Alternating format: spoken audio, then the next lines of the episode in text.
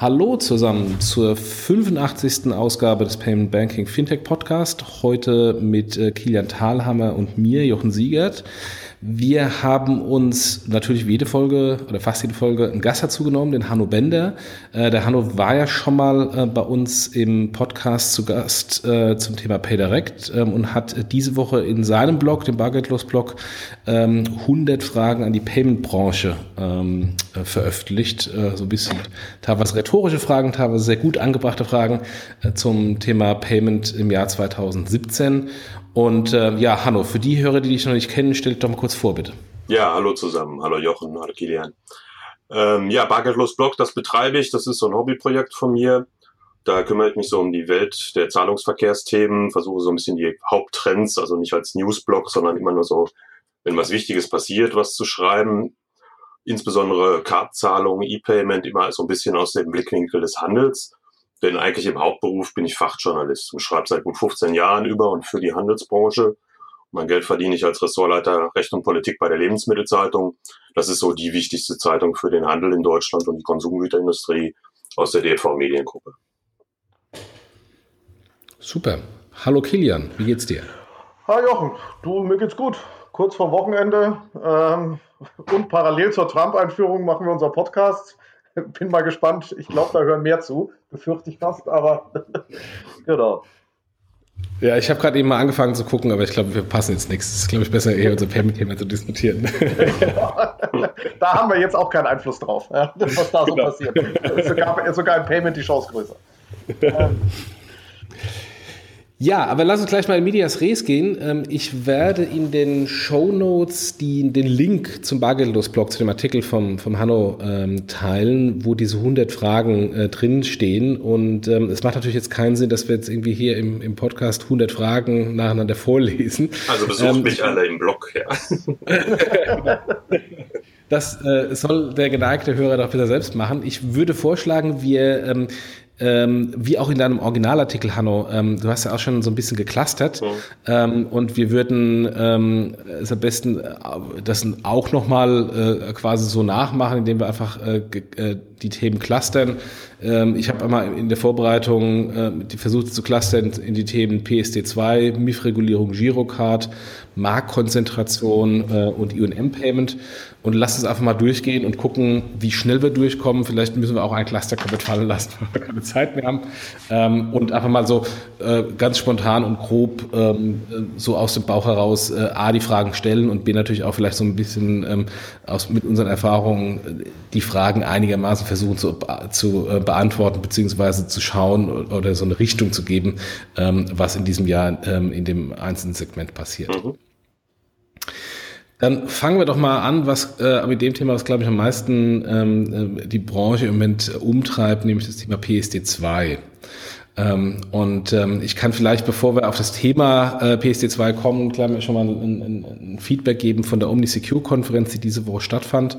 Ähm, da hat ein Vertreter von der, von der Bundesbank ähm, ähm, sich auf der einen Seite darüber ähm, mokiert, dass in der bösen Presse ähm, immer nur das Thema ähm, äh, starke Authentifikation und es wird alles schlimm und, ähm, und Kartenzahlung geht nicht mehr, wird nicht mehr möglich, als, als PSD2-Thema nach, vor, nach vorne getrieben wird. Gleichzeitig hat er aber auch relativ klar äh, dargestellt, dass die Two-Factor-Authentication im Bereich PSD2 politisch gewollt ist. Mhm. Punkt.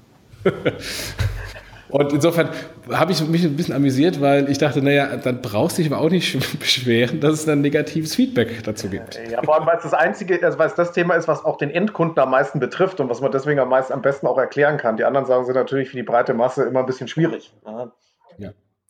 Ja, ich denke auch, dass, also ich wundere mich eigentlich, dass die Publikumsmedien da noch nicht mehr draufgesprungen sind auf das Thema, dass das immer noch so ein bisschen äh, flach gehalten wird. Wenn man sich vorstellt, was da jetzt vorgelegt wurde von der EBA als Draft, das wird ja wirklich äh, die Zahlungsverkehrswelt, wenn es denn so kommt, äh, auf den Kopf stellen. Erstmal im, E-Payment insbesondere, aber vielleicht eben auch am POS. Und dass wir da europaweit so eine kleine Insel dann sein sollen. Also ich kann mir das immer noch nicht so ganz vorstellen, dass das wirklich kommt, was da jetzt am Tisch liegt. Ja, was bringt dir die PSD2? Ähm, jetzt gibt es diese RTS-Vorgaben ähm, ähm, von der EBA, die immer noch nicht so 100% klar sind. Und es gibt die, ich glaube, 250 ähm, Stellungnahmen europaweit dazu. Wie glaubst du denn, in welche Richtung entwickelt sich das denn?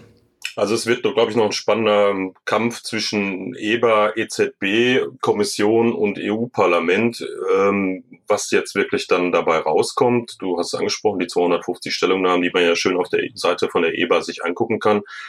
Ähm, ich habe auch so ein bisschen natürlich mich drumherum umgehört. Man kann das ja gar nicht alles lesen, was da vorliegt.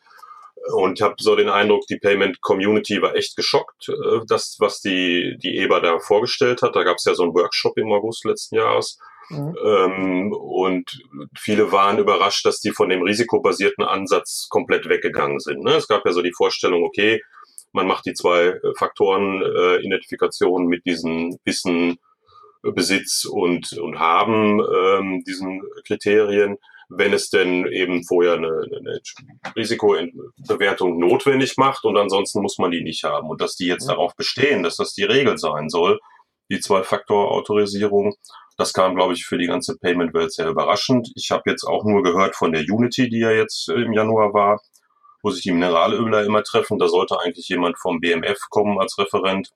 Auch zu der deutschen Umsetzung. Äh, das, es gibt ja schon einen Referentenentwurf zur Umsetzung äh, der PSD2 auf, auf deutscher Ebene, obwohl die RTF noch gar nicht die, äh, die RTS ne, noch gar nicht final sind, gibt es ja schon einen Umsetzungsentwurf. Die waren wohl überrascht, wie viele Stellungnahmen da jetzt kamen und ähm, also die Politik ist, glaube ich, so ein bisschen überrascht von dem, was die, die Industrie, die da reguliert werden soll, äh, denn darüber denkt und dass das alles gar nicht so easy zu implementieren sein wird. Äh, Kabinettsbeschluss ist, wie ich gehört habe, im April. Äh, ja, umsetzen muss die Branche das dann alles bis Januar 2018. Ich glaube, da sind noch viele Fragen offen, wie das denn alles überhaupt funktionieren soll. Ja, naja, also Glaube ich auch. Also ich hatte erst heute, ähm, sagen wir mal, vorbereitend für einen größeren, sagen wir mal, Akteur in der Payment-Branche diese Diskussion zum Thema PSD2 und die sind auch äh, genau das, was du sagst. Da. Ähm, so eine Mischung aus Schockstarre und so ein bisschen, ich kann es noch nicht ganz glauben, dass es wirklich in diese Richtung gehen soll und ähm, deswegen Anfang 2018 wird da sehr, sehr schwierig sein, da irgendwas umgesetzt zu haben. Ähm, Frage ist natürlich, was passiert, wenn das keiner umsetzt. Ja? Also wie sind konnte da auch keiner beantworten. In dem Sinne, so was passiert denn, wenn es erstmal nicht oder auf lange Frist umgesetzt wird? Äh, wer hat denn dann am Schluss wirklich ein Problem? Ne? Ja, stimmt. Ne? Was machen dann die Aufsichtsbehörden? Also äh, bisher scheint man ja, ne, also das, es gibt ja keine konkreten Projekte, weil man nicht genau weiß, was muss man jetzt eigentlich machen. Mhm. Ist ja alles noch ein bisschen offen, glaube ich. Ne? Also viele Rätselraten. Wenn man richtig das verstanden hat, was da so als Draft ist, dann heißt es demnächst ab 10 Euro elektronische äh, Zahlungsverkehr darf nur per Zwei-Faktor-Autorisierung erfolgen. Das ist dann noch eine ganz ne, andere Welt, als wir die bisher kennen, keine Frage. Genau, wenn man sich genau an das, an das hält, wird sich die Welt damit äh, ziemlich stark ändern. Aber wie gesagt, das ist genau die, genau die Frage. Das hat man so ein bisschen in der ganzen SEPA-Geschichte ja auch. Da hat ja auch, äh, gab es ja dann auch Übergangsfrist nach Übergangsfrist und am Schluss ist auch niemand etwas passiert. Ähm, und das haben, glaube ich, die einen oder anderen auch so ein bisschen im Hinterkopf. Ja, das kann natürlich gut sein. Also, was ich da nochmal so ein bisschen irgendwie europatechnisch kritisieren möchte, vielleicht einfach, ne? Man fragt sich ja, warum überhaupt diese Regulierung? Eigentlich sind das ja alles Systeme privatwirtschaftlich organisiert. Jedes Zahlungsverfahren macht sein eigenes Risikomanagement, hat seine eigenen Kosten, die durch Betrug, durch Missbrauch entstehen und reguliert sich da eigentlich selber dadurch. Ne? Entweder es ist marktfähig oder es ist nicht marktfähig. Ich sehe da jetzt nicht irgendwie ein systemisches Risiko, was man regulieren müsste. Und ich sehe aber auch nicht irgendwie ein Marktversagen. Wir haben eine ganze Vielfalt von, von Zahlungsmethoden. Jeder, weiß gar nicht, wie viel, fünf oder sechs ne, sind in jedem Online-Shop Standard quasi.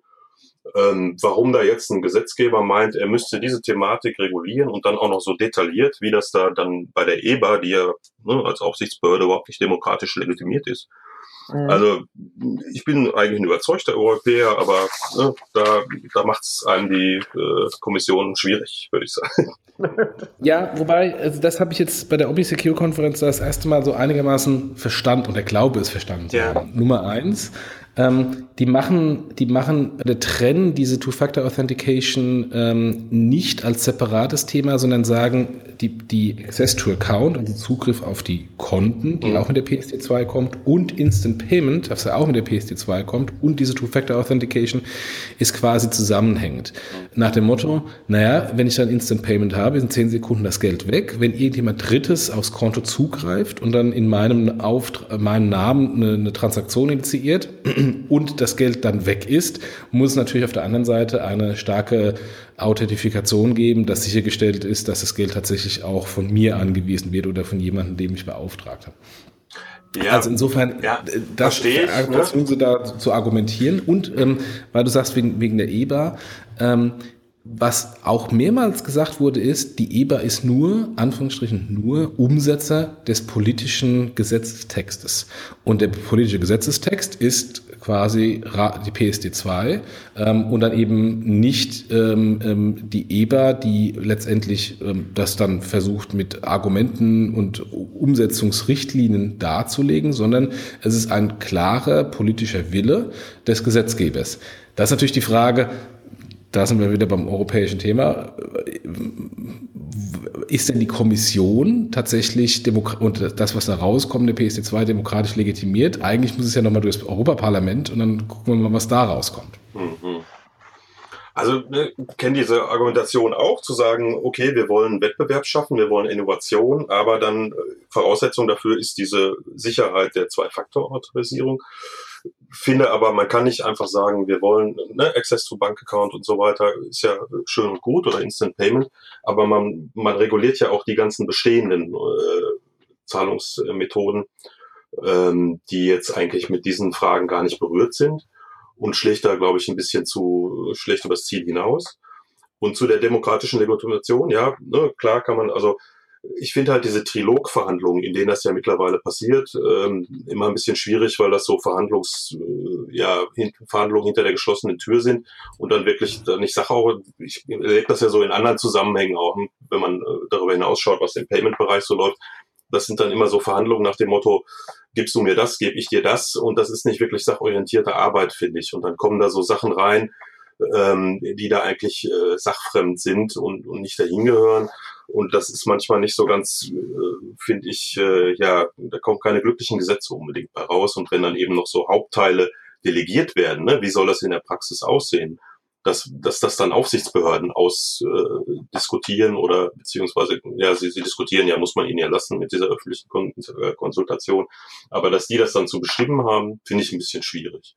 Aber es wird mhm. spannend, was dabei rauskommt. Also es muss ja jetzt mal vorgelegt werden. Ich glaube, ne, Januar sollte ja vorgelegt werden. Die EBA sagt ja dann, oh, wir due to äh, lack of resources kommen sie nicht so voran und, und brauchen jetzt bis Februar. Aber ich, ich kann mich erinnern, der Findeisen, der im BF, BMF ja für dieses äh, die Umsetzung in Deutschland zuständig ist, dass der mal vom Jahr äh, gesagt hat bei einer Payment World in Düsseldorf, ähm, ich, wir können überhaupt erst eine Umsetzung in Angriff nehmen, wenn wir wissen, was die EBA da vorlegt. Ne? Und jetzt hat er trotzdem schon einfach, weil die Zeit drängt äh, und wir, wir haben ja Bundestagswahl, ja, Diskontinuitätsgrundsatz, wenn die das nicht durchkriegen bis September, ähm, dann äh, wird das nichts mehr mit der Umsetzung. Hm. Ja, ja, aber wie diesen Zusammenhang, den, äh, den Jochen, du, Jochen, gerade gesagt hast, finde ich ja finde ich auch spannend, aber in der Tat ja, führt ja zu dem Punkt, was bedeutet es für die bestehenden Zahlverfahren, bei denen ja das Thema Instant gar nicht so relevant ist. Und das ist ja so ein bisschen die Diskussion, ist dieses Instant Payment wirklich etwas, was den Endkunden so in der Art und Weise betrifft, oder ist es nicht irgendetwas, was eigentlich im Hintergrund abgebildet wird und das Geld deswegen nicht früher oder schneller weg ist, als wie es sowieso schon weg ist. Ja. ja. Das, ähm, ja, also PSD2 große, große Fragezeichen in, in den Köpfen, äh, große Bedenken und äh, mal schauen, was dann noch in diesem Jahr kommt. Vor allem das Schlimme, Anführungsstrichen das Schlimme, ist, ähm, ähm, eine Vertreterin der BaFin ähm, hat äh, schon das Unwort in den Mund genommen und nicht das Unwort spannend für uns, sondern das Unwort PSD 3. ich habe es neulich auch gelesen, hatte kurz schon an einen Schreibfehler gedacht, war aber keiner. nee, also äh, ich glaube, äh, es wird alles noch schlimmer. Ja, das erinnert so ein bisschen an Basel 1, Basel 2, Basel, ne? also ja, ja. Fortsetzung folgt, ja. ja. Solange wir noch nicht mein, zweistellig sind, ist alles noch gut. ich meine, die ganzen, die ganzen Leute, die jetzt ähm, in der BaFin, in der EBA etc. sitzen, die müssen ja auch, nachdem ähm, PSD2 implementiert ist, noch weiter was zu tun haben. Ja, ja. wobei das die kleinste Sorge ist wahrscheinlich. Ähm, ja, wollen wir weitergehen zum Thema MIF-Regulierung und Girocard? Ja, wenn du PSD3 ja schon angesprochen hast. Ja, ja ähm, äh, Hanno, führ uns doch mal ganz kurz zu das, äh, zu, durch das Thema ähm, Girocard und Klage äh, dieser angeblichen US-Kanzlei ähm, gegen die arme deutsche Kreditwirtschaft durch, weil äh, äh, da, als ich deinen Artikel damals gelesen habe, auch in deinem, in deinem Blog, ist für mich erstmal relativ viel aufgegangen, weil ich natürlich auch erstmal nur die Pressecoverage gelesen habe und äh, da, da hat es ja dieser Eindruck äh, ergeben, naja, da klagt halt so eine böse Abmahnkanzlei aus USA ähm, gegen, gegen die arme Kreditwirtschaft. Die Realität ist ja was anderes, dass es eben ähm, zwar eine amerikanische Kanzlei ist, aber dahinter steckt der deutsche Handel. Ja, das kann man schon sagen. Also unterbreche mich da, wenn es zu viel wird, weil das ist natürlich echt ein Lieblingsthema von mir, wenn sich Kartellrecht und Kartenzahlung trifft. Ich bin eigentlich äh, Volljurist und äh, bin momentan viel mit diesen Kartellschadensersatzgeschichten äh, befasst. Wir haben gerade in der LZ einen Aufmacher auch zu, weil Kartellschäden sind momentan total en vogue. Ne? Zuckerkartell, LKW-Kartell, überall sind von Milliarden Schadensersatzsummen die Rede und so jetzt auch mit der Kanzlei Hausfeld in Sachen Girocard-Gebühren. Ähm, Hausfeld muss man wissen, gibt es erst seit 2016 hier in Deutschland. Das ist eine Kanzlei, die auf Schadensersatzsammelklagen in den USA spezialisiert ist, da einen legendären Ruf genießt. Ähm, hier in Deutschland äh, ist der, der Managing Partner, ähm, der Herr Rother, der war früher bei der Deutschen Bahn zuständig und hat da diese Spezialabteilung geleistet. Das hat man auch schon viel gelesen von äh, die für die Deutsche Bahn immer diese Kartellschadenssachen, Schienenkartell und alle anderen möglichen Kartells, aber auch immer Schadensersatz in, in Millionenhöhe für die Bahn eingefahren hat. Der ist jetzt eben hier Managementpartner von Hausfeld und hat interessanterweise eben äh, ja einen Fall aufgemacht äh, in Sachen Girocard-Gebühren. Das ist ja auch ein Kartell, diese Girocard-Gebühren, weil das eben mehrere Banken abgesprochen haben, dass das seit 1990, seit Einführung des Systems 0,3 Prozent vom Umsatz oder 18 Mindestbetrag pro Transaktion waren. Das haben die eben gemeinschaftlich ne, als Multi-Interlateral, wie heißt das? Multi, äh, nee, nicht bilateral, sondern Multilateral Interchange Fee mhm. abgemacht, ähnlich wie das bei Mastercard und Visa ist. Da gibt's ja auch entsprechende Klagen in London. Kreditkarten sind hier natürlich nicht so spannend wie, ne, war ja nie relevant, so fünf Prozent immer des Marktes nur. Spannender sind die Girocard-Gebühren. Wie das ausgeht, keine Ahnung. Es gibt ja noch keine Klage, ob da wirklich Händler viele dahinter stecken, wie das so suggeriert wird da in der BAMS. Ich habe mit vielen gesprochen, ähm, sind viele interessiert natürlich, was dabei rauskommt. Das Problem ist so ein bisschen, es gibt nicht wirklich einen Bußgeldbescheid des Kartellamts. Das ist damals 1990 angemeldet worden, offiziell von der Gerätwirtschaft. Darauf beruft sich jetzt ja auch der BFR, äh, BVR in seinen äh, Twitters äh, oder in seinen Pressemitteilungen, dass das ja immer angemeldet war beim Kartellamt. Das ist aber nicht so ganz so einfach der Fall, weil die haben ja dann irgendwann angefangen, Aldi und Lidl zum Beispiel bessere Konditionen einzuräumen. Und das Kartellamt hat das eigentlich auch nur damals unter der Maßgabe genehmigt oder geduldet, dass es nicht möglich ist, individuelle Gebühren äh, festzulegen. Das war immer die Argumentation. Wir können das gar nicht anders. Das System funktioniert nur, wenn wir eine einheitliche Händlergebühr haben. 2014, wie wir alle wissen, haben sie ja dann dieses legendäre Konzentratorenmodell eingeführt mit den bilateral verhandelten Gebühren. Also es geht ja offenbar doch. Seit wann ging es denn? Also ne, da ist so ein bisschen die Frage, welche Zeiträume stehen da jetzt in Rede, die die Schadensersatz haben möchten und welche, welcher Schaden denn? Ne? Gehen die von 0,3, 0,2? Ist das der Spread? Oder sagt man irgendwie, naja, eigentlich kann man so eine Debit-Transaktion auch für 4 Cent abwandeln, siehe Niederlande oder dergleichen. Also ich habe mit ein paar Händlern gesprochen, die das mal so zusammengerechnet haben. Da kommt man natürlich schnell auf Millionensummen zumal die Zinsen und Zinseszins bei solchen Forderungen da den Braten fett machen. Und da kann man gespannt sein. Entschuldigung, dass ich, ich vergesse das Unwort, äh, dass gespannt und spannend hier das Unwort war. Also ich bin sehr, bin sehr interessiert, was dabei rauskommt. Ähm, ich weiß von anderen Kanzleien, die da auch dran sind, die verhandeln. Ähm, so ganz einfach, wie das der BVR im Namen der deutschen Kreditwirtschaft darstellt, dass da nichts dran ist, äh, ist das nicht. Ne? Man muss nur mal gucken, bei, in London, äh, bei diesem Cartel äh, Tribunal, äh, die, die, die, das sind ja schon äh, Verfahren gelaufen und auch zugunsten von Händlern entschieden worden. Und da geht es auch um Millionen Schadenersatz, der dazu gesprochen wurde, Sainsbury's beispielsweise. Also, ähm, mh, da die 700 Millionen, hatte ich da ja so scherzhaft gesagt, die die Kreditwirtschaft jetzt eingenommen hat. Für Concardis, die würde ich mal auf die Bank legen. Ja, die, die, die Frage, die ich mir bei der Diskussion immer stelle, also auch aus Kartellrecht, äh, der Handel muss ja keine Girocard einsetzen. Ja? Also die haben sich zwar bezüglich dieser Preise abgesprochen, aber an welcher, an welcher Stelle wird denn der Schnitt gemacht für Kartell? Also man könnte ja auch sagen, dann nehmt halt eine andere Zahlart oder wenn, der, wenn das so abgesprochen ist, warum hat sich keine andere Zahlart etabliert? Ist das ein valider Punkt oder äh, ist es zu weit weg? Ähm, das ist so bei Kartellschäden nicht so die Frage, würde ich jetzt mal so sagen. Ähm, ich weiß nicht, ob ich das hundertprozentig juristisch richtig lege, aber äh, die Tatsache ist halt, so ein Kartell ist wettbewerbswidrig und ist verboten und äh, unzulässig. Ne? Und wenn ich daraus einen Schaden habe, dass jemand ein Kartell gebildet hat, dann kann ich mich bei dem auch schadlos halten für diesen Schaden.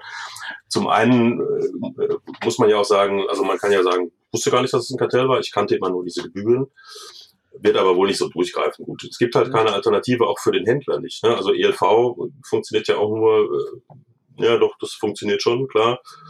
Ähm, aber dennoch, wie gesagt, ich glaube, meine erste Argumentation, die, die trifft einfach zu. Du darfst dich da nicht ab, illegal absprechen. Wenn du daraus deshalb einen Schaden dann produzierst, musst du demjenigen das auch ersetzen, der äh, den hatte. Okay, ja, und wenn wir ja. einfach mal generell die, die MIF-Regulierung mal anschauen, ähm, man äh, ist ja jetzt äh, Anführungsstrichen relativ günstig geworden. Ähm, und für mich stellt sich eigentlich immer noch die Frage, wo ist denn Last, wann ist denn eigentlich dieser Punkt erreicht, wo Lastschrift eigentlich kein Wettbewerbsprodukt ist? Und dann sind wir wieder bei dem Thema ähm, äh, Kartell oder nicht Kartell, weil dann kann man die Preise definieren. Aber es ist ja heute so, dass irgendwann äh, der Punkt erreicht wird mit ganzen Ausfällen ähm, und äh, Hinterlegen der ganzen ganzen Belege, dass Lastschrift vielleicht irgendwann teurer ist als, als Electronic Cash. Ja, das ist, ähm, also es gibt ja gerade frische Zahlen sozusagen, ne, ganz äh, hochamtliche. Das Kartellamt hat gerade auf seiner Seite einen Fallbericht äh, veröffentlicht, äh, dass es den Fall nicht wieder aufgegriffen hat, Girocard. Ähm, die Kreditwirtschaft hatte so einen Wiederaufnahmeantrag gestellt. Die wollten rauskommen aus diesem Konzentratorenmodell, kann man ja auch verstehen. Sind ja jetzt reguliert europäisch mit 0,2 und müssen darunter noch verhandeln.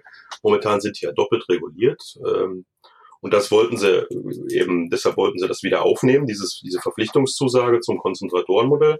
Und das hat das Kartellamt aber abgelehnt und jetzt dazu einen Fallbericht veröffentlicht und in dem steht, konkret drin, dass sich die Gebühren seit 2013 um 60 Prozent reduziert haben für Händler. Ne? Es stecken ja Marktbefragungen hinter, die wissen, was sie da erzählen.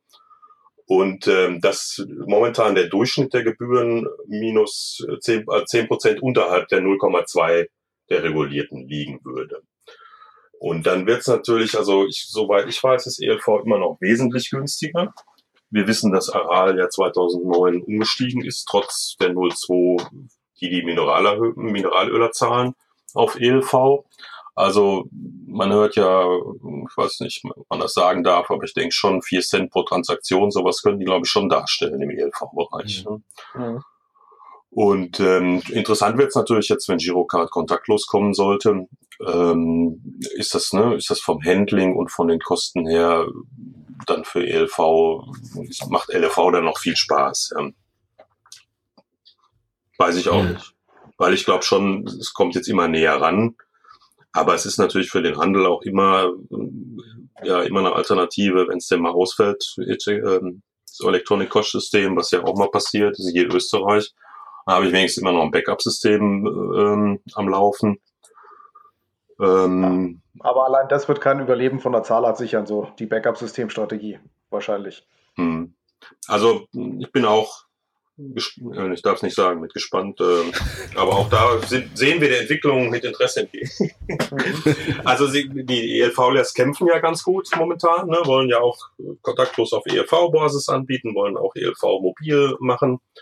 Ähm, Und offenbar gibt es auch immer noch genug Wille bei der Kreditwirtschaft, äh, durch Electronic Cash genug zu verdienen, ähm, dass man sich jetzt da nicht in den Preiskampf mit ELV dann begibt. Ja. Hm. Jo. Ja, interessant ist ja auch diese äh, Thematik, äh, ich glaube, das hast du auch aufgeführt, aber dann Fragen, äh, Mastercard mit dem EC-Logo. Ja, ja. ähm, wie, wie, wie da die Entwicklung ist, vor allem ins, insbesondere, ähm, weil ähm, das EC ja nicht Electronic Cash bedeutet. Ähm, also sprich, äh, klassisch Electronic Cash eben nicht funktioniert, sondern nur auf Mastercard-Akzeptanz. Ähm, und, ähm, und mit Lastschrift geht mit der Karte ja, glaube ich, auch nichts, oder?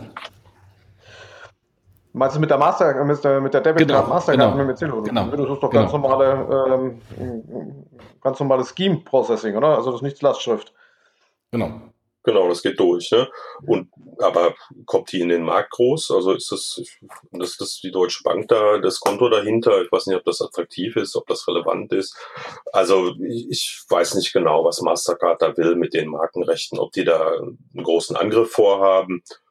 Ähm, wenn man sich das, ich habe mir das mal angeschaut, ne, wenn man da guckt im, im Markenamt, wie alt diese Marken sind, die da rund um das EC-Logo eingetragen sind, alle, das kommt, stammt ja auch alles noch aus einer Zeit, ne, wo äh, GZS und so, ne, wo das alles noch groß und ja. Polo war, die mittlerweile alle munter zerschlagen wurden oder auseinanderverkauft wurden und dass sie jetzt sagen, hey, wir wollen dieses EC Cash, äh, ich verstehe nicht so ganz, was das verstehen viele, glaube ich, nicht in der Community und schon gar nicht im Handel. Die ärgern sich jetzt, dass sie ein neues ELV-Logo machen mussten und dann ja auch mal irgendwann dran machen, wenn man sich anguckt, was alles für Logos ist im Handel noch so draußen an den Türen kleben. Da, das kann ja Jahrzehnte dauern, bis da der letzte EC, weiß nicht, ob Mastercard da demnächst hinterherlaufen möchte und die alle abkratzt oder so. Ähm, ich verstehe die Strategie nicht. Ich würde es gerne verstehen, ob die wirklich angreifen wollen im deutschen Debitmarkt. Ja, also mit den paar, äh, muss ja aufpassen, äh, aber den, den äh, paar innovativen Fintech-Unternehmen, äh, die da mit solchen Karten unterwegs sind, das ist ja für das Massengeschäft, ne? An das ich so denke, wenn ich an, an die Edekas, Re, Reves und Metros dieser Welt, ist das nicht relevant. Ja. Ja. Ich glaube, das ist ein bisschen, also so mein, also ohne jetzt genau zu wissen, dass es so ein bisschen Nadelstich ist und eher, eher nicht als richtiges Businessmodell gedacht ist und auch nicht so gedacht ist, dass man das wirklich in den Markt drücken will, weil dazu gibt es auch zu wenig, zu wenig Marketing, zu wenig Presse dazu, aber ähm, spielt auch ein bisschen diesen, in diesem Machtkampf Girocard Only versus Mastercard Visa spielt das, glaube ich, ein bisschen ein. Mhm. Also ist, ich kann das nur so, ne, aus, aus Handelsperspektive ist das sehr ärgerlich, was da gerade so stattfindet. Und, äh Klar, für den Endkunden auch. Ja? Also für den Endkunden war schon das Thema, ist schon das Thema Girocard Only jetzt meiner Meinung nach ein bisschen ärgerlich, weil er das auch nicht verstehen wird, was ja. das jetzt, äh, äh, warum, es das jetzt überhaupt braucht. Ja? Weil ja. der hat ja keine, äh, im Gegenteil, das ist ja eher schlechter. Ähm, und da in die Richtung geht das auch. Ja? Ist auch für den Endkunden eher verwirrend. Ja, und da tut sich da diese Kartenindustrie keinen Gefallen, ne? wenn sie da, also auch die Banken nicht, wenn, wenn man da irgendwie dann Girocard Only und dann stehen die Leute auf einmal im Ausland und, und können nicht mehr äh, bezahlen am POS oder dergleichen. Und wenn das dann auf den Rücken des Kunden ähm, ausgetragen wird, ähm, das ist, äh, wie verstehe gesagt, das verstehe ich gar nicht. Ne? Ja.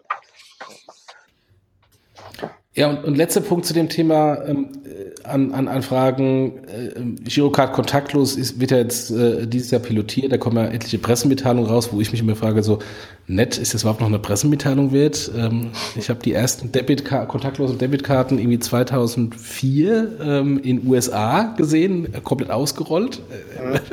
Jahrzehnte später ist es auch ein Thema in Deutschland. Aber ähm, die Frage, die mich eigentlich stellt, ist, ist das nicht eine Grundlage, wenn jetzt äh, Girocard kontaktlos kommt, für ein zukünftiges Apple Pay? Weil wir, wie, du vorhin schon richtig gesagt hast, 5% Marktanteil Kreditkarte in Deutschland kann man, kann man immer drüber lächeln. Aber wenn eine Girocard kontaktlos kommt, ähm, ist ja dann auch nur eine Frage, ähm, ist Apple Pay wäre dann ein anderer Formfaktor. Ja, aber glaubst du, dass, ein Lokal, dass Apple mit einem lokalen Scheme in den Markt geht? Haben sie bis jetzt nicht gemacht, oder? Also Gespräche gibt's ja angeblich. Alle betonen ja immer, dass sie nie darüber sprechen dürfen, aber, aber doch sprechen. Ich weiß nicht, wie, wie weit das gediegen ist. Die einzelnen Institutgruppen betonen das ja auch immer für sich, dass sie Gespräche führen. Ich halte Apple Pay so ein bisschen für, für überhyped, ja. Also wir haben natürlich, also ne, wer, wer hat ein Apple, wie viel Prozent Marktanteil hat Apple? Ich glaube 20 Prozent, ähm, wenn du, wenn du die, ähm, die Verteilung der iPhones in der Bevölkerung nimmst. Äh, Kaufkraft mag es wieder eine andere sein. Ja, aber gut, Kaufkraft ist, ist dann am, ne, im Lebensmittelmarkt dann auch, ja, ist natürlich ein Thema, aber ähm, und von den 20 Prozent, wie viel machen dann Apple Pay und ja, ja. also klar wird, wird interessant, wer da als erstes dann wird vielleicht jemand machen, der bereit ist, das, dies alles unter Marketingausgaben zu verbuchen, dass seine Kunden auch mit Apple Pay bezahlen dürfen. Also ich finde ähm, Girocard kontaktlos, um da nochmal ein bisschen drauf zurückzukommen, ich finde schon, dass das ein Thema ist, auch wenn natürlich kontaktlos Kreditkarten in der, im Ausland schon alles viel weiter ist und auch schon viel üblicher ist. Und wir haben ja von, von Mastercard, die ja da auch einen guten Job gemacht haben, muss man ja sagen, immer diese tollen Erfolgsstories von London und äh, von Polen uns angehört und dergleichen. Aber ich glaube schon, dass das hier in, in Deutschland, äh, das wird interessant. Das wird, ähm, die Leute äh, werden da schon drauf eingehen, glaube ich. Das wird, glaube ich, auch publikumstechnisch, also ne, publikumsmedientechnisch da nochmal eine große Welle geben. Das vielleicht auch nochmal so ein Rennen, wie wir das bei den Kreditkarten, bei der Kreditkartenakzeptanz gesehen haben, Aldi und Lidl, ne, möglichst am gleichen Tag alle freischalten und so weiter. Und ähm, dass die da schon nach dem Motto, hey, wir sind die super Innovativen hier. Und der Deutsche dann sagt, ey, ich kann mit meiner Karte kontaktlos karten. Guck dir das mal an. Äh, das ist halt bequem, schnell und ich glaube, das wird, wird ein Erfolg werden und wird auch ziemlich schnell jetzt gehen. Ist aber natürlich auch echt überfällig, keine Frage. Ja, glaube ich auch. Wann immer ich jetzt ähm, hier bei meinem Rewe um die Ecke äh, meine Mittagspausensachen einkaufe und unter 25 Euro bin und dann ohne Beleg rausgehe und ohne PIN ähm, oder auch beim Aldi mit meiner Kreditkarte bezahle, es ist einfach ein Traum und es geht super schnell. Also insofern wird Zeit, ja. Ja, der Durchschnittsbon ne, liegt unter 25 Euro in der Regel, sowohl im Lebensmittelhandel als auch im Drogeriebereich und so. Ähm, das erschlägt dann echt schon viele Zahlungen. Und da denke ich dann echt, das könnte auch eng werden für ELV wenn die Leute eben sagen, oh, ich, und die Händler auch sagen, ich möchte, dass die da äh, kontaktlos zahlen, diese Unterschriften, dieses ganze Gehassel mit den Belegen, das dauert alles zu lange. Ähm, da bin ich mal gespannt. Ähm, Entschuldigung. 5 Euro. Das wird teuer. Das wird ein teurer Abend heute. Nee, gespannt aber, geht. Aber gespannt geht. Das ist ein anderes, so schlimme Wort. aber 5 Euro geht doch kontaktlos. Ne? ja, ja, genau. Wenn es dann soweit ist, mache ich das kontaktlos. Ja, was ich sagen wollte, also ne, das, das wird dann eng für ELV wahrscheinlich, äh, könnte ich mir vorstellen. Deshalb bemühen die sich ja auch äh, ihrerseits ein eigenes äh, ELV-Kontaktlos-Scheme, von dem ich überhaupt nicht weiß, wie das funktionieren soll, äh, aufzubauen und, ähm, und da eben auch jetzt schnell aus den Pushen zu kommen. Ja, und auch das Thema Online so ein bisschen zu pushen, weil da haben sie halt schon noch mal einen Vorteil im Moment noch. Ja. ja. ja. Um es zusammenzufassen, ähm, Mifrogulierung und Girocard bleibt spannend. auch, ich auch ziehe mal 5 Euro ab dann jetzt, ja. genau. Nein, das wird addiert, nicht gegengerechnet. Ähm, und ähm, und äh, ich glaube, wir haben noch genügend, genügend Themen, auch jetzt vom IHI-Kongress ähm, ähm, im, im, April oder Mai, ähm, über diese ganzen Themen zu diskutieren. Jo. Marktkonzentration. Weiter, Marktkonzentration. Ähm, Kilian, du berätst ja so eine, so eine Acquirer der da gerade gekauft wurde. Ich weiß nicht, wie du darauf kommst. Ja? Genau. Ähm, ging ja letzte Woche über die Bühne. Ähm, hat vielleicht den einen oder anderen so ein bisschen gewundert, dass auch wirklich 100 Prozent äh, verkauft wurde und nicht nur die am Anfang angedachte 50 oder ein bisschen mehr als 50. Ähm, ist, glaube ich, in Summe aber auch äh, jetzt für die Concardis gar nicht schlecht, dass die jetzt mal einen komplett neuen äh, Eigner haben und der sicherlich Gas geben wird. Ja. Und das wird äh, ähm, auch in der Branche, der wird ja nicht hingehen und sagen, jetzt habe ich 700 Millionen gezahlt, jetzt können wir mal weitermachen wie bisher, ähm, sondern da wird schon eine gewisse Strategie dahinter sein, weil ähm, von selber wird sich der Wert ja nicht verdoppeln oder verdreifachen oder was so ein PE immer als Ziel für die nächsten drei, vier Jahre hat. Ja. Da wird natürlich auch, ähm, zwar Spekulation, aber ähm, oft, oft hat sich bewahrheitet, viel MA-Aktivitäten folgen. Ja, die haben ja auch einen entsprechenden Track Record, wie man, glaube ich, in der Branche so sagt. Ne? Die haben ja mit WorldPay äh, schon mal einen äh, Börsengang hingelegt und, ähm, und wissen, was sie da tun. Ne?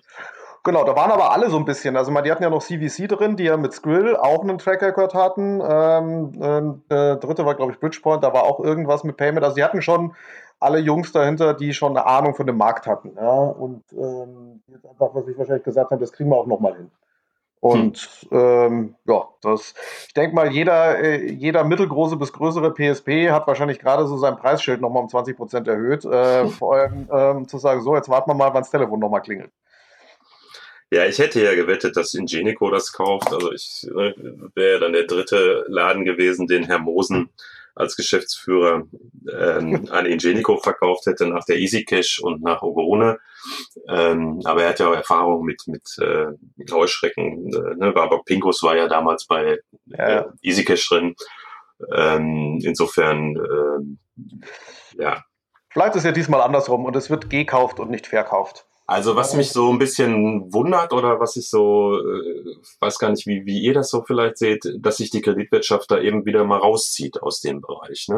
ähm, aus diesem Zahlungs-, also die Deutsche Bank hat es ja auch mal versucht, da äh, Pago und äh, wie hießen die dann, Deutsche Card, ähm, irgendwas. Ähm, Deutsche Card ja. ja, genau, ne? Da, da mal wieder, die hatten ja mal große Ambitionen in dem Bereich und das ist dann wieder ganz zurückgefahren worden. Jetzt verkaufen sie, war vielleicht auch kartellrechtlich ein Thema, aber oder man, man, man sieht, man braucht so ein Acquirer-Geschäft, muss doch global aufgestellt sein und man ist nicht bereit, da zu investieren, um das entsprechend groß zu machen. Ähm, ne, ähm, sehen da Banken kein Geschäft mehr drin in dem Bereich? Oder ist das Geschäft, das so kompliziert und speziell ist, dass man eben dann doch äh, eigen, äh, also selber betreiben muss und nicht so am Rande irgendwo machen kann? Ja, und wie konsequent muss man auch sein, weil das würde ja auch, äh, also wenn man die Strategie wirklich verfolgt, würde es ja auch heißen, warum hat man noch eine B&S? Ja? Äh, also würde ja da genau dasselbe bedeuten in dem, in dem Kontext. Ja? Ähm, oder sieht man sich einfach in dem Setup nicht in der Lage, mit den ganzen vielen Shareholdern, die da drin waren, zu sagen, wir können das in der Gruppe entwickeln, sondern mhm. wir entwickeln, lassen das halt jemand entwickeln, der nichts anderes macht. Und ähm, nur der bringt es nach vorne, plus dieser globale Aspekt, weil es ist halt einfach mal kein äh, deutsches äh, Spiel mehr, Acquiring. Ja. Und Hanno, was sagt denn der Handel dazu? Ich meine, ähm, wenn ich jetzt äh, so, ein, so, eine Concardis für 700 Millionen kaufe als Heuschrecke und dann mindestens für 1,4 Milliarden wieder verkaufen will, ähm, irgendjemand muss so diese Zeche bezahlen. und, und wer ist der, der Käufer? ja, ja, es wird ja an die Börse gebracht. Die, Ver die Verluste werden dann verteilt. Also äh, ja, ich meine, das müssen wahrscheinlich die kleinen und mittelständischen Händler bezahlen, weil die Großen werden das nicht bezahlen. Ne? Die gucken sich da, also ich glaube, das ist echt ein ganz schön hartes Geschäft in äh, Acquiring ähm, mit, mit großen multi, multi-internationalen Unternehmen. Ähm, da ist nicht viel Luft drin, die wissen genau, was sie da. Es gibt ja auch, gibt ja auch Händler, die sagen, hier, ich will überhaupt keine Acquirer dazwischen haben. Ich möchte direkt mit den Scheme verhandeln oder ne, machen ja auch zum Teil äh, große Händler, die machen sich dann nochmal, ja. ne, die, die sagen dann, okay, gucken wir mal, was wir, dass wir da noch irgendwie einen Acquirer dazwischen haben, der muss auch noch ein bisschen leben können, aber äh, mehr soll er auch nicht. Äh, aber haben. nur so viel, wie wir leben lassen. Ja? ähm, also ich glaube, dass da viel, dass, ähm, dass es am Schluss ja auch keine Acquiring-Story werden wird. Ich glaube, das wird eine Value-Chain-Story sein und man wird nicht, äh, wenn die in zwei, drei Jahren dann einen Exit machen, dann wird es, glaube ich, nicht sein, wir haben ein riesiges Acquiring-Geschäft sondern eher äh, viel, viel mehr von der, von der ganzen Kette abdecken und, und auch internationaler. Weil, glaube ich, nur mit dem Aquariengeschäft in Deutschland kriegst du das auch nicht hin. Im Gegenteil, das wird jetzt eher ein bisschen mehr unter Druck geraten. Ja, und ne, irgendwie müssen sie das, weiß ich nicht, dann, dann fusionieren oder wirklich an die Börse gehen und so mit diesem, diese Strategie, die die ja so ein bisschen hatten, in jeden Honigtopf mal einen Finger reinzustecken, äh, das ist ja auch aufwendig. Also Jo, aber. Ja, also ähm, ja. Kilian. Aber sicherlich, ähm, äh, was, du, was du auch meintest, meintest, Jochen, sicherlich auch von der kulturellen Seite wird es interessant, ja, weil äh, auf einmal ist da halt Geschwindigkeit ein sehr, sehr großes Thema. Ja. Und ähm, ich bin mal gespannt, wie viel, wie viel Geld da auch nochmal zusätzlich reinfließt, also neben dem Kaufpreis, also wie hoch das Scheckbuch wirklich ist, auch für Akquisitionen. Ähm, weil das muss natürlich auch nochmal irgendwie finanziert werden, das ganze Thema. Und ähm, ja, das äh, wird auch intern wahrscheinlich an der einen oder anderen Stelle deutliche Änderungen hervorrufen. Ne? Ja klar, es ist äh, ein, ein etwas konsensorientiertes, langsames kreditwirtschaftliches Unternehmen wird jetzt von der Heuschrecke regiert. Ja. da da Wobei, passiert einiges. Weiß ich, vielleicht seid ihr näher dran, aber ich finde, die haben eine, ne, die, die Vertriebsmannschaft von denen, die sind schon schlagkräftig. Also ähm, die, die das so verschlafen wie so mancher. Es gab ja auch andere Zahlungsdienstleister. Ich, ich rede bewusst in der Vergangenheit, ähm, die Banken gehörten, die das so auf den Tisch gekriegt haben, das Geschäft, ne, weil das abfiel, sowieso im Firmenkonto beziehungsweise im Geschäftskundenbereich. So war Concardis ja eigentlich nicht unterwegs bislang. Also die haben ja schon äh, da auch ein, ein namhaftes und ein wahnsinnig. Ich bin eigentlich so ein bisschen Concardis-Fan. Ja, ich kenne auch diese alten Pressekonferenzen, Ken Krüger immer schön äh, konzilineal dranlegen, 10% Wachstum. Natürlich, weil auch der Markt immer um 10% gewachsen ist, aber die haben auch ähm, die haben schon einen guten Job immer gemacht, finde ich.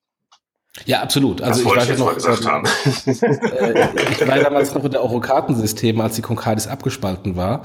Ähm, und ähm, es gab da nicht so sehr viele, die dann ähm, eher positiv auf diese Abspaltung geschaut haben, sondern eigentlich eher so ein bisschen gelästert haben nach dem Motto, naja, guck mal die BNS und wie groß die da steht und diese Concardis, mal gucken.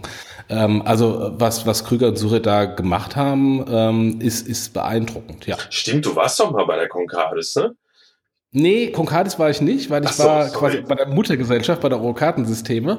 Und es waren aber meine Kollegen. Und die waren dann plötzlich in einer anderen Gesellschaft. Ja. Ja, ja, aber ähm, äh, das, das stimmt. Ähm, ähm, aber ich kann mir vorstellen, dass jetzt durch die durch die ähm, äh, Private Equity Investoren natürlich auch Entscheidungen, ähm, äh, Kilian sprach schon von der Wertschöpfungskette, Entscheidungen links und rechts neben dem Kern Acquiring viel schneller passieren als heute, wo man da irgendwie weiß nicht, wie viel Shareholder die Concardis hatte, 30 ähm, und da irgendwie sich eine Entscheidung zu holen, war wahrscheinlich nie sehr einfach. Ja, ich würde da gerne mal Mäuschen spielen, wenn da die Geschäftsführung zum Rapport muss. Ja. und die Zahlen dann, also die Zahlen und Pläne vorgelegt werden oder auf den Tisch kommen. Ja.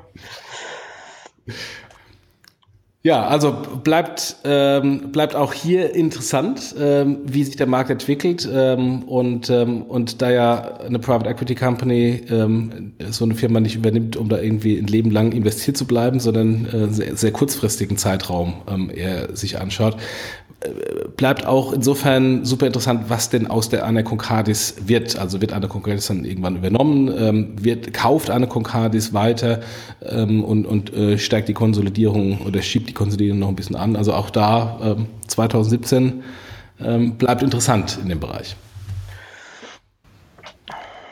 Ja, lass uns als letzten, letzten Punkt na, aufs E&M-Payment ähm, schauen ähm, und, äh, und, und gucken, was da, ähm, was da noch alles äh, passiert. Payback Pay hatten wir letztes Jahr sehr stark, PayDirect hatten wir letztes Jahr sehr stark. Ähm, ähm, insofern, auch da ist ja sehr viel Dynamik drin, viel mehr Dynamik als in den Jahren vorher. Und äh, ich glaube, das wird dieses Jahr 2017 auch nicht abreißen, Hanno, oder? Ja, es soll ja auch da ne, losgehen, auch mal mit, mit äh, Girocard Mobil.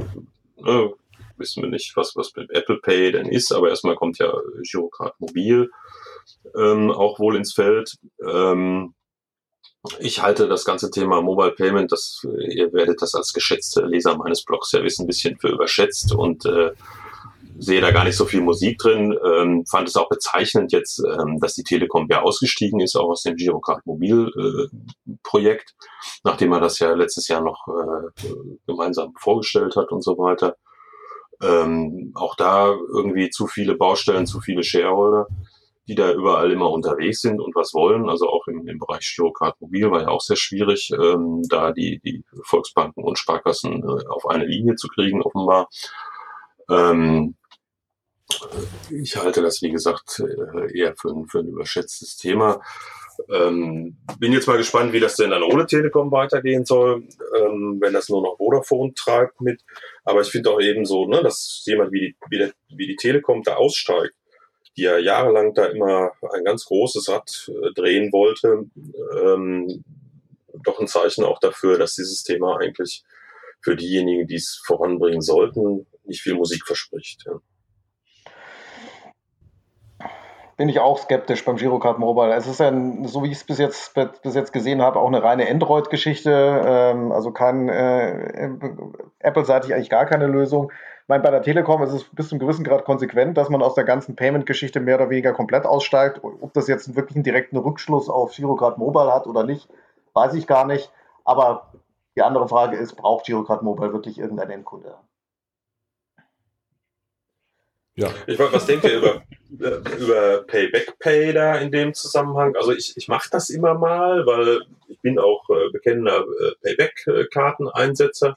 Äh, kleine Kinder, brauche äh, Windeln und sowas. Ähm, und ähm, also wir, wir, wir machen das hier, dieses Payback-Zeugs. Und dann, weil ich natürlich eine gewisse Affinität für dieses Thema habe, zahle ich dann auch da ab und zu mal mit meinem Handy.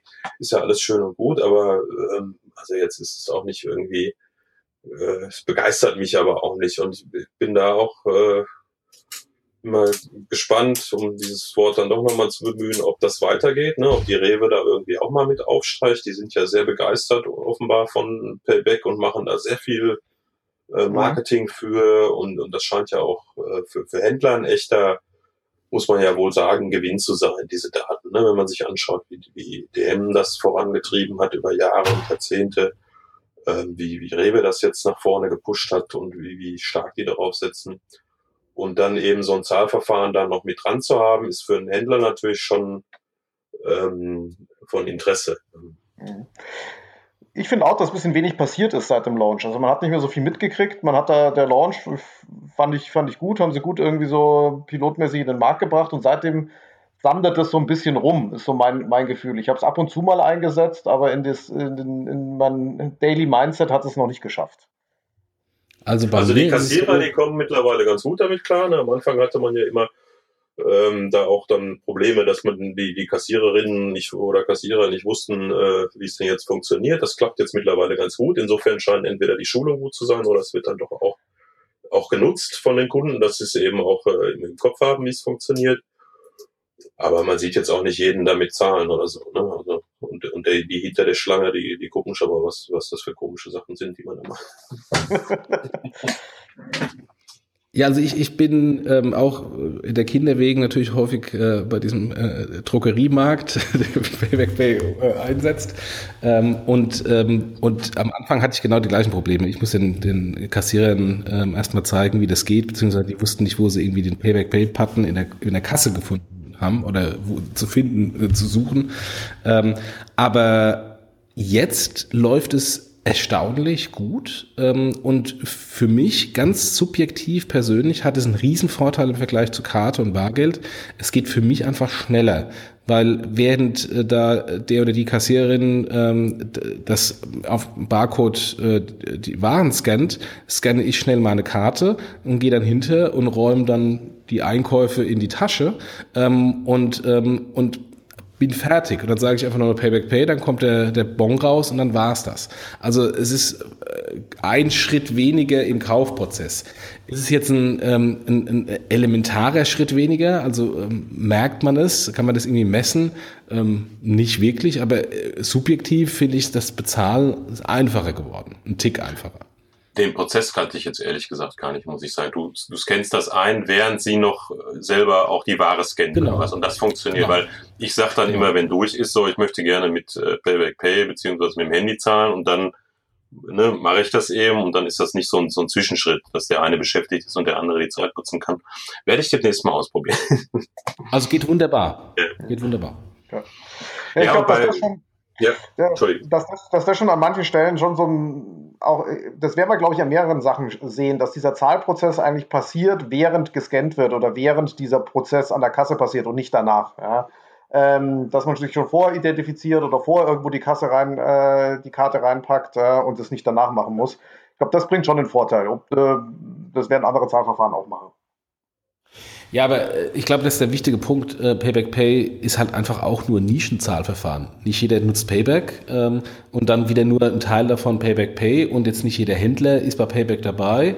Ähm, also insofern, das, das ist äh, eine Ergänzung zum, zum äh, Coupon sammeln, aber es ist kein eigenständiges Zahlverfahren. Mhm. Nee, das ist richtig. Aber es hat eben, ne, dadurch, dass es diese Bonifizierungsmehrwert hat, hat es dann halt irgendwie, was wir ja immer sagen, ne, niemand zahlt nur um des Zahlens willen, sondern man braucht irgendwie so ein bisschen Mehrwert. Oder man muss, wenn man das Verhalten ändern will, einen Anreiz schaffen und wenn man da eben Mobile Payment äh, in den Markt bringen will oder es funktioniert halt nur mit Mehrwert und dann habe ich da halt die Bonuspunkte und da, da funktioniert es dann vielleicht in kleinen mhm. Segmenten. Halt, ne? Aber zurückzukommen auf, auf ähm, deine Eingangspunkte, Hanno, äh, letztendlich äh, ist, es, ist es nett, ähm, aber wird sich jemand, der ähm, äh, Girocard mobil ähm, ähm, will, deswegen da irgendwie diese, diese App installieren und es nutzen? Eher nein. Wenn Payback mit diesen Vorteilen schon nicht so massiv ähm, am, am, am Markt äh, gesehen wird, wie sieht es dann mit einer Girocard mobil aus? Also von daher, ähm, ja, alles nett, aber alles am Ende, äh, am Ende des Tages Spielereien. Ich glaube, da wird, wird sich 2017 auch nichts dran ändern, oder? Denke ich auch, ja. Also, ne, braucht kein, braucht kein Mensch. Jetzt haben wir sehr viel über M-Payment gesprochen. Wie sieht es mit E-Payment aus? Ähm, du hast ja auch, ähm, ähm, und das war letztes Mal, wo du Gast warst, äh, sehr viel über PayDirect äh, geblockt. Hörst du denn vom Handel irgendwas äh, zum Thema PayDirect? Man wollte ja irgendwie signifikanter Anbieter im Weihnachtsgeschäft sein. Ja, wobei ich dann gelernt habe, signifikanter Anbieter bist du, wenn du überall deine Weihnachtsgeschenke mit PayDirect einkaufen kannst. Ach so, ähm, okay. musst du ja auch dazulernen. Ähm, fand ich ganz nett. Ähm, also ich bin mal gespannt, ob es 2007, 17 jetzt dann ein signifikanter Player wird. Äh, ich, ich höre ehrlich gesagt, ich habe jetzt auch noch nicht mehr rumtelefoniert in der Sache. Es ist jetzt keiner groß begeistert ähm, und, und damit den Leuten ja auch die Bude ein, dass sie jetzt unbedingt per Direct bräuchten. Ähm, wir wollen mal wohlwollend gucken, wie das weitergeht. Ich bin so nach wie vor überrascht, dass man so sagt, ja, jetzt haben wir die 25 Zielkunden, in Klammern, die ich auch immer noch nicht alle live sehe, glaube ich, aber ähm, die haben, wollten wir jetzt unbedingt haben. Das war unsere Priorität eins und jetzt wollen wir auf die Kunden uns äh, werfen und Marketing machen. Das müsste ja jetzt bald mal passieren und kommen. Das sollte ja im Frühjahr geschehen. Vielleicht sind sie noch alle ein bisschen im Winterschlaf, das kann ja gut sein. Ähm, ich hätte das anders angegangen, wenn ich für die deutsche Kreditwirtschaft ein Payment-System aufbauen sollte, dann hätte ich versucht, über den Handel reinzukommen, weil der Handel macht das Zahlungsverfahren. Dann biete ich günstige, aggressive Gebühren, um in den Markt reinzukommen und kann von dem bisschen Schnaps, was ich oben drauf lege, vielleicht leben. Aber dann komme ich in den Markt rein. Ähm, so sehe ich das noch nicht. Und ich glaube, dass viele Kunden da auch, die sich dann da mal angemeldet haben, ähm, damit nicht glücklich sind, dass sie jetzt immer noch auf so wenig äh, Shops damit arbeiten können. Ähm, und ich glaube, diese Strategie, jetzt dann irgendwie Kunden zu werben und dann im Handel zu sagen, hey, seht her, wir haben hier 50 Millionen Girocard äh, Kunden für, für euch als Potenzial, äh, das zieht nicht. Ja, für den Handel zieht was, was sich unterm Schritt rechnet. Und wenn es günstiger ist als PayPal oder andere Verfahren, dann nimmt das vielleicht rein.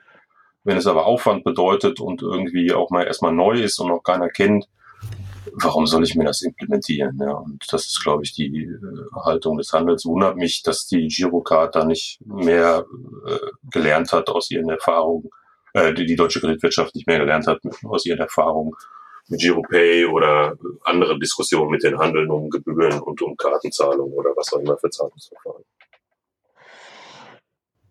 Ja, das ist auch eine weitere Frage. Das stimmt. da gibt es gewisse Parallelen, sieht man da, ne? Bis zum gewissen Grad.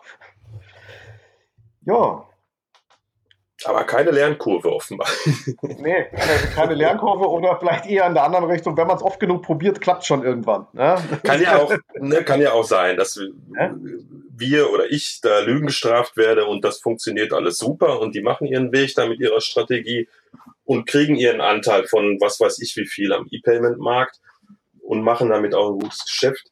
Wenn ich aber so diese Präsentationen sehe, über die ich da ja auch hier und da mal geblockt habe, wo dann irgendwie, wir machen 50 Prozent vom äh, E-Payment-Markt in 2000, ich weiß nicht mehr, was müsst ihr jetzt nochmal nachgucken, äh, macht ihr nie. Ja, tut ja. mir leid. Äh, ja. Macht ja, keiner und ihr so schon gar nicht, um das mal so offen zu sagen. Aber wie gesagt, vielleicht also die, der Handel, um das auch nochmal vielleicht dann doch noch was Positives zu sagen. Der Handel hätte gerne eine Alternative zu PayPal und dergleichen, ja, und hätte auch gerne eine gute und verlässliche und auch vielleicht auch eine deutsche, was die ja immer so nach vorne stellen, Datenschutz und äh, Ähm, und jemand, wo man eben ne, auch mal zur Not, wenn man Ärger hat, zum Kassenschalter der Bank gehen kann und dergleichen. Also der Handel fände das schon toll. Nur es muss eben auch äh, kompetitiv und, und wettbewerbsfähig in den Preisen sein. Ja. ja. Da kann man ja noch dran arbeiten. Also. Weiß man, wo man sich hinbewegen muss, zumindest. Ein, Vor ein Vorteil des Kartells. Ja, ja wobei, da, ne, das, das schließt sich so ein bisschen der Da haben sie ja dieses Thema mit dem Konzentratorenmodell aus der Girocard haben sie ja geerbt bei PlayDirect, beziehungsweise waren sie vielleicht auch zu dusselig oder die, das Kartellamt sagt ja, nein, nein, äh, ist gar nicht so, dass die auch dieses Konzentratorenmodell machen mussten. Hätten wir da vielleicht anders gesehen, haben sie freiwillig gemacht, die Kreditwirtschaft. Ähm, das hat es natürlich wahnsinnig kompliziert. Ja, also das ist natürlich eine Kinderkrankheit, die sie wahrscheinlich immer noch mitschleppen dass dann mit diesem Verhandlungsmodell jeder Händler muss mit jeder Bank quasi äh, über die Pay-Direct-Gebühren erstmal verhandeln, natürlich dann wahnsinnigen äh, am Anfang echte Startschwierigkeiten hatten. Das muss man ihnen schon auch sagen. Ja. Und war es vielleicht auch selbstgewähltes Schicksal gewesen. Ja, also auch da bleibt das Jahr 2017 mit vielen Fragen offen. Mal gucken, ob wir ähm, am Ende des Jahres mehr Ausrufezeichen als Fragezeichen haben. Das 2008 mal, brauchen ja auch ein paar Fragezeichen, deswegen alle können wir ja nicht wegnehmen. genau. Ja, ich muss ja nochmal 100 Fragen schreiben nächstes Jahr. Dann. ich, ich wollte ja antworten. Ne? Machst, du, machst du dann auch so einen Checkmark hinter jeder Frage, wenn die beantwortet ist, oder tust du einfach weiternehmen ins Jahr 2018? Ich, hat, ich hatte ja erwähnt, dass das ein Hobbyprojekt ist. Ja. da mache ich nur, was mir auch Spaß macht.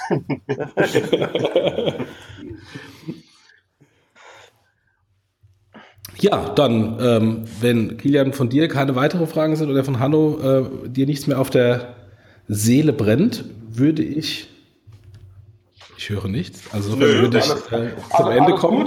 Äh, wir können ja auch nicht alles beantworten. Genau, der, der, wie hieß das bei Brecht oder so und der Vorhang zu und alle Fragen offen. Äh, genau. ja, insofern, ähm, äh, für diejenigen, die es nochmal interessiert, ähm, die 100 Fragen im Detail zu sehen, äh, ähm, nochmal der Verweis auf den, auf den Blog vom Hanno. Äh, wir werden in den Shownotes den, den Link nochmal äh, teilen, auch den Link zu dem Artikel äh, zum Thema Girocard äh, Klage. Und ähm, aufgrund der Zeit, der fortgeschrittenen Zeit, würden wir äh, diese Woche auf die, auf die News verzichten und da noch auch wieder verweisen per Link auf den äh, Blog von der DZ Bank, äh, die ja einen wunderbaren Job machen, äh, die aktuellen News der Woche zusammenzufassen. Insofern, wenn wir es dann nicht selbst schaffen, äh, können wir dann an die DZ Bank verweisen, ähm, weil das auch immer ein sehr lesenswerter äh, Blog ähm, mit den allen relevanten Fintech-News der Woche. Ja, da sind wir uns sicher, dass da gute Sachen drin stehen. Genau. Gut, alles klar. Dann Jochen, vielen Dank. Kilian, schönen Abend, schönes Wochenende euch beiden. Danke ja. dir und, und hoffentlich bis, dann. Am Wochenende. Alles klar. Ciao. Ciao. Tschüss.